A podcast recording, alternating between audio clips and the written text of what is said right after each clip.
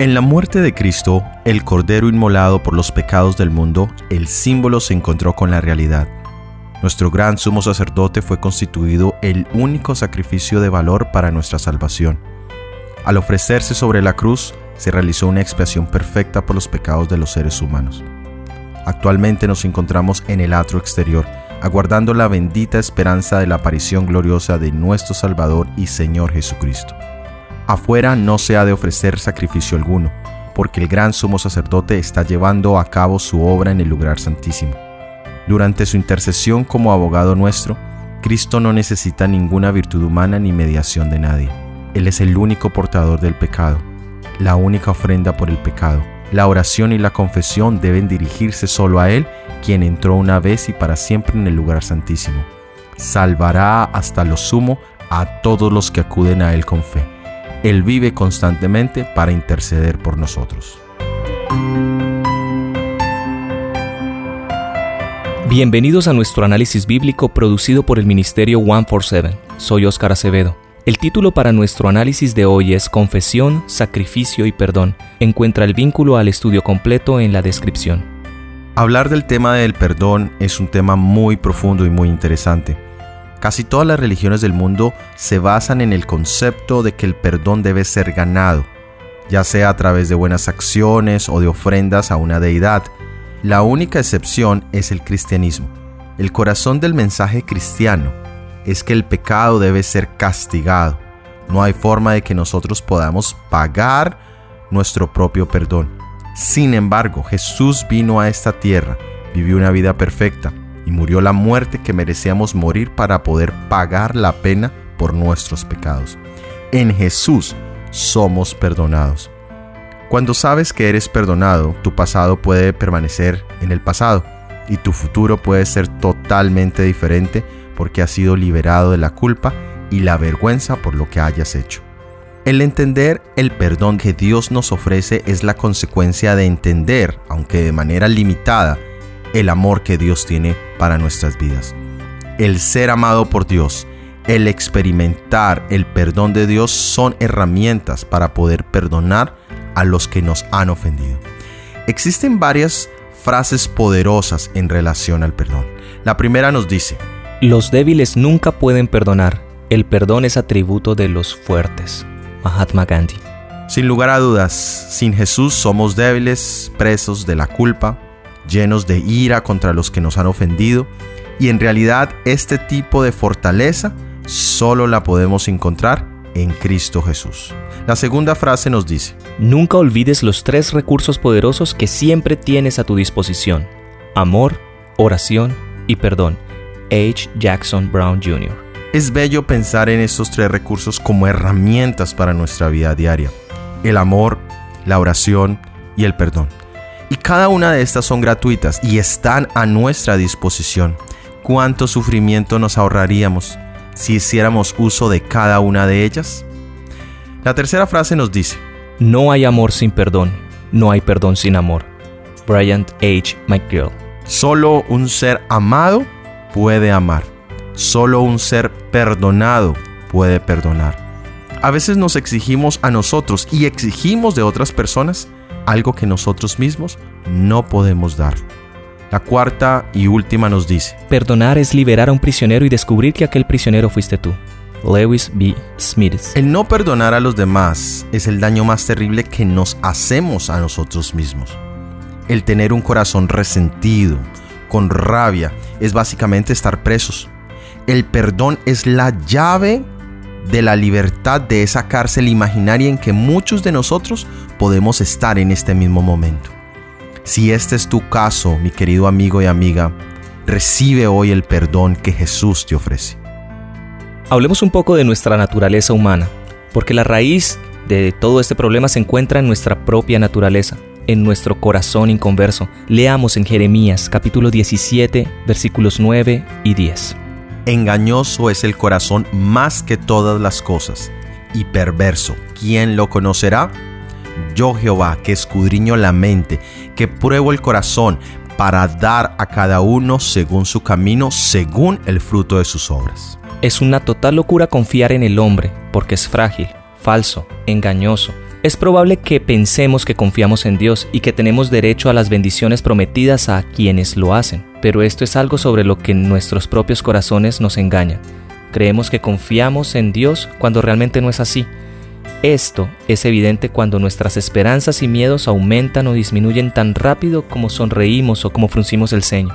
Es decir, en un momento estamos confiados en Dios, pero dos minutos después estamos totalmente descorazonados y en la más grande incertidumbre esta maldad de la cual nosotros mismos no somos conscientes y ni siquiera sospechamos que esté allí. Es un error común creernos mucho mejores de lo que realmente somos. El corazón, la conciencia del hombre en su estado corrupto y caído es engañoso sobre todas las cosas. Es sutil y falso. Es bueno para engañar o suplantar. Este era el significado del nombre de Jacob, suplantador. Llamamos a lo bueno malo y a lo malo bueno. Cuando los hombres dicen en sus corazones que no hay Dios, o que Él no ve o no juzga sus acciones, en estas y mil sugerencias similares el corazón es engañoso. El corazón es desesperadamente perverso. El caso es realmente malo y de una manera deplorable si la conciencia que debería rectificar los errores de las otras facultades del ser es en sí misma una madre de falsedad y un líder en el engaño. ¿Qué será de nosotros que lo que debería ser la luz del Señor da una luz falsa si el juez de Dios en el alma nos traiciona? Tal es el engaño del corazón. ¿Quién puede conocerlo? ¿Quién puede describir qué tan malo es el corazón? No podemos conocer nuestros propios corazones. No sabemos qué harán en la hora de la tentación. Ezequías no lo sabía, ni Pedro tampoco, ni qué disposiciones corruptas hay en nuestros corazones. Hay cosas que no hemos hecho simplemente porque no se nos ha presentado la oportunidad de hacerlo. Mucho menos podemos conocer los corazones de los demás o depender de ellos. Cualquier maldad que haya en el corazón, Dios la ve y la conoce perfectamente. Yo, el Señor, escudriño el corazón, dice la palabra de Dios. Esto es cierto para todo lo que está en el corazón, los pensamientos rápidos y los que descuidadamente pasamos por alto. Todas las intenciones, todas las intenciones del corazón, las que están más ingeniosamente disfrazadas y ocultas, se pueden esconder a los hombres, pero no a Dios. Tengamos en cuenta, por lo tanto, Dios mismo es el juez, porque Él y nadie más conoce nuestros corazones. Muchos nos envolvemos con nuestra propia justicia y estamos satisfechos con alcanzar nuestra propia norma humana de carácter. Sin embargo, cuán fatalmente fracasamos cuando no alcanzamos la norma divina y por lo tanto no podemos hacer frente a los requerimientos de Dios. Muy bien, y aquí es donde vemos la función de la ley de Dios. La semana pasada hablamos de los 10 mandamientos, como las 10 promesas de amor, también los vimos como las 10 demostraciones o manifestaciones de nuestro amor hacia Dios. Pero hoy queremos utilizar la ilustración de la ley como un espejo. Vamos a leer en el libro de Santiago capítulo 1 versículos 23 al 25. Porque si alguno es oidor de la palabra pero no hacedor de ella, este es semejante al hombre que considera en un espejo su rostro natural, porque él se considera a sí mismo y se va y luego olvida cómo era. Mas el que mira atentamente en la perfecta ley, la de la libertad, y persevera en ella, no siendo oidor olvidadizo, sino hacedor de la obra, éste será bienaventurado en lo que hace. Aquí nos ilustra que la palabra de Dios en general es un espejo para poder comparar nuestras vidas al carácter de Dios. Pero en especial nos invita a mirar atentamente la ley de la libertad, es decir, los diez mandamientos. El hacer esto nos permitirá ver dónde estamos fallando. Leamos lo que dice el apóstol Pablo al respecto, Romanos capítulo 7, versículo 7. ¿Qué pues diremos? ¿La ley es pecado? En ninguna manera. Pero yo no conocí el pecado sino por la ley, porque tampoco conociera la concupiscencia si la ley no dijera, no codiciarás. Pablo reconoce que al mirar el décimo mandamiento, tiene un profundo entendimiento de su propia pecaminosidad. Leamos el capítulo 3 del libro de Romanos, versículo 20. Porque por las obras de la ley ninguna carne se justificará delante de él, porque por la ley es el conocimiento del pecado. Interesante, Pablo nos dice, por la ley viene el reconocimiento del pecado.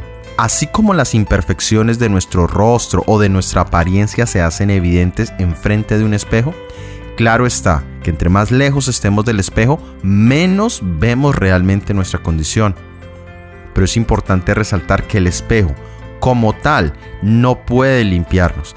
La ley de Dios no puede transformarnos. Solo Jesús lo puede hacer. Nuestro amor a nuestro Señor Jesucristo será siempre proporcional a la profundidad de nuestra convicción de pecado. Y por medio de la ley es el conocimiento y la convicción del pecado. La ley es un espejo que nos muestra la imagen de un carácter perfecto y justo y nos permite discernir los defectos de nuestro propio carácter. Solo el Evangelio de nuestro Señor Jesucristo puede librarnos de la condenación o de la mancha del pecado. Debemos arrepentirnos ante Dios cuya ley hemos transgredido y tener fe en Cristo Jesús, que es nuestro sacrificio expiatorio. Hablemos un poco de la confesión. Ya hablamos que nuestra naturaleza humana es traicionera, es engañosa, y también hablamos que la ley nos sirve de espejo para darnos cuenta de nuestro pecado. Ahora, una vez que hemos visto a través de la obra del Espíritu Santo nuestra condición pecaminosa, el siguiente paso está en Proverbios 28:13. El que encubre sus pecados no prosperará, mas el que los confiesa y se aparta alcanzará misericordia. Se recibe la bendición gracias al perdón, se recibe el perdón por la fe en que el pecado que se ha confesado, del cual uno se ha arrepentido, la carga aquel que lleva todos los pecados, nuestro Salvador Jesucristo. Ahora los pecados de los cuales uno no se ha arrepentido son pecados, son pecados que no han sido perdonados. Muchos piensan que se les ha perdonado, muchos piensan que se les ha perdonado pecados de los cuales ellos nunca han experimentado la pecaminosidad y por los cuales nunca han sentido contrición en el alma ellos únicamente se están engañando a sí mismos. También tenemos que tener un balance, no pasar del simplemente omitir el pecado, el cual no hemos experimentado el verdadero arrepentimiento, a estar totalmente convencidos de que nunca se nos perdonó un pecado. Ese es el otro extremo. Y a esto llamamos remordimiento. Es decir, yo no creo que Dios pueda perdonar algo tan malo como yo que yo hice. Cuando pensamos de esta forma, estamos quitando la virtud que tiene Dios de perdonarnos y estamos entrando en una fase incluso depresiva. No merezco el perdón, Dios no me perdona, Dios no me ama y es una total mentira. Así que en esto tenemos que tener un balance. Saber que Dios tiene el poder para perdonar nuestros pecados cuando ya confesamos nuestros pecados y sentimos real arrepentimiento por ellos. En eso está el balance. Nuestra fortaleza radica en nuestra debilidad consciente Desconfiando de nosotros mismos debemos clamar a Dios por ayuda. Debemos suprimir toda confianza en el brazo de la carne y aferrarnos firmemente a Jesús. Sin Jesús no podremos lograr nada. No es por nuestras propias fuerzas. Debemos poner nuestra mirada siempre en nuestro Señor Jesucristo. Ahora hablemos del sistema de sacrificio. En el Antiguo Testamento Dios le dio a su pueblo una ilustración práctica del proceso de perdón la ley ceremonial respondía a un propósito específico y particular en el plan de Cristo para la salvación de esta raza humana. El sistema simbólico de ofrendas y sacrificios fue establecido para que por medio de estas ceremonias el pecador pudiera conocer el gran plan de salvación. La ley ceremonial era admirable, maravillosa. Fue la provisión hecha por Jesucristo en consejo con su Padre para favorecer para favorecer la salvación de la humanidad. Todo el sistema ceremonial tenía su fundamento en Cristo Jesús. Adán vio a Cristo prefigurado en la inocente víctima que pagaba la pena por su transgresión de la ley de Dios. Veamos detenidamente este proceso en el libro de Deuteronomio, capítulo 4, vamos a leer los versículos 27, 28 y 32. Y si alguna persona del común del pueblo pecare por hierro, haciendo algo contra alguno de los mandamientos de Jehová en cosas que no se han de hacer y delinquiere, luego que le fuese conocido su pecado que cometió, traerá por su ofrenda una hembra de las cabras, una cabra sin defecto, por su pecado que habrá cometido. Muy bien, el primer paso es el reconocimiento de la violación de uno de los mandamientos de la ley de Jehová. Y por supuesto es imposible tener ese reconocimiento si se ignora si se desecha, si no se tiene en cuenta esa ley de Dios. El segundo paso era traer una ofrenda. Esta ofrenda se traía al lugar que Dios había designado, que era el santuario. Allí se demostraba que la muerte del pecador era la consecuencia de su pecado o de su transgresión. En este caso, la vida de un animal era el sustituto de ese pecador. Era, sin lugar a dudas, una sombra. Todo era una sombra del Mesías que daría su vida por los pecadores. Sigamos leyendo en el libro de Levíticos, el capítulo 4, ahora el versículo 29. Y pondrá su mano sobre la cabeza de la ofrenda de la expiación, y la degollará en el lugar del holocausto. El pecador arrepentido traía ahora su ofrenda a la puerta del tabernáculo, y allí colocaba sus manos sobre la cabeza de la víctima y confesaba su pecado o sus pecados. Así en un sentido figurado, trasladaba su propia culpabilidad a la de la víctima inocente. Ahora con su propia mano mataba el animal. Esto traía una lección práctica al pecador. Por su error, una vida era sacrificada y esa vida representaba un costo a su parte económica, pero también tenía un gran significado para su corazón. Le dejaba una lección vívida en su mente de lo terrible del pecado. Con esta ceremonia, en un sentido simbólico, el pecado era trasladado al santuario por medio de la sangre. Leamos ahora Levíticos capítulo 4 versículos 30 y 31. Luego tomará el sacerdote en su dedo de su sangre y la pondrá sobre los cuernos del altar del holocausto y derramará toda su sangre al pie del altar.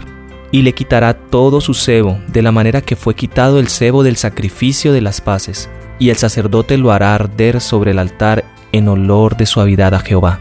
Así hará el sacerdote expiación por él y será perdonado. El pecado era de esta manera expiado. Pero también nos menciona que la grasa debía ser tomada y quemada. Esto nos demuestra que Dios quiere hacer un trabajo más profundo en el corazón del pecador. Quería quemar, exterminar la maldad y ahora hacer una transformación en la vida de la persona.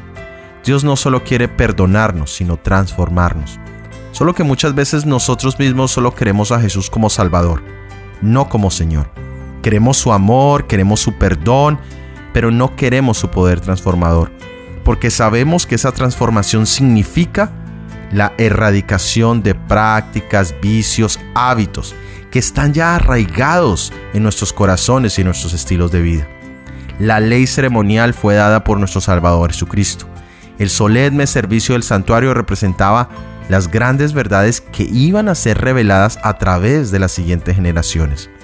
La nube de incienso que ascendía con las oraciones de Israel representaba su justicia, que es lo único que puede hacer aceptable ante Dios la oración del pecador. La víctima sangrante en el altar del sacrificio daba testimonio del Redentor que habría de venir, y el lugar santísimo irradiaba la señal visible de la presencia de Dios. Así, a través de los siglos de tinieblas y apostasía, la fe se mantuvo viva en los corazones humanos hasta que llegó el tiempo del advenimiento del Mesías prometido. Patriarcas y Profetas, página 337 y 338. Hablemos ahora del cumplimiento que le dio este Mesías, un sacrificio mejor. Leamos en Hebreos, capítulo 9, versículos 11, 12 y 14. Mas estando ya presente Cristo, pontífice de los bienes que había de venir, por el más amplio y más perfecto tabernáculo, no hecho de manos, es a saber, no de esta creación, y no por sangre de machos cabríos ni de becerros, mas por su propia sangre, entró una vez en el santuario, habiendo obtenido eterna redención.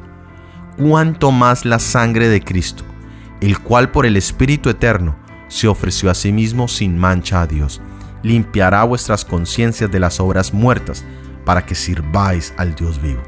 Mediante Cristo se dan al hombre tanto restauración como reconciliación. El pecado abre un abismo entre Dios y el hombre, y el abismo abierto por el pecado ha sido salvado por la cruz del Calvario. Un rescate pleno y completo ha sido pagado por Jesús en virtud del cual es perdonado el pecador y es mantenida la justicia de la ley. Todos los que creen que Cristo es el sacrificio expiatorio pueden ir y recibir el perdón de sus pecados, pues mediante los méritos de Cristo se han abierto la comunión entre Dios y el hombre. Dios puede aceptarnos como sus hijos y nosotros podemos tener derecho a Él, y podemos regocijarnos en Él, como en nuestro Padre amante. Debemos centralizar nuestras esperanzas del cielo únicamente en nuestro Señor Jesucristo, pues Él es nuestro sustituto y garantía. Muy bien, de esta manera hemos llegado al final de este episodio del análisis bíblico. Para la próxima semana tendremos el análisis bíblico titulado Regocijándose en la presencia de Dios. Si ha sido de bendición, por favor compártelo con al menos una persona. Déjanos tus opiniones en los comentarios. Que Dios te bendiga. Amén. Amén.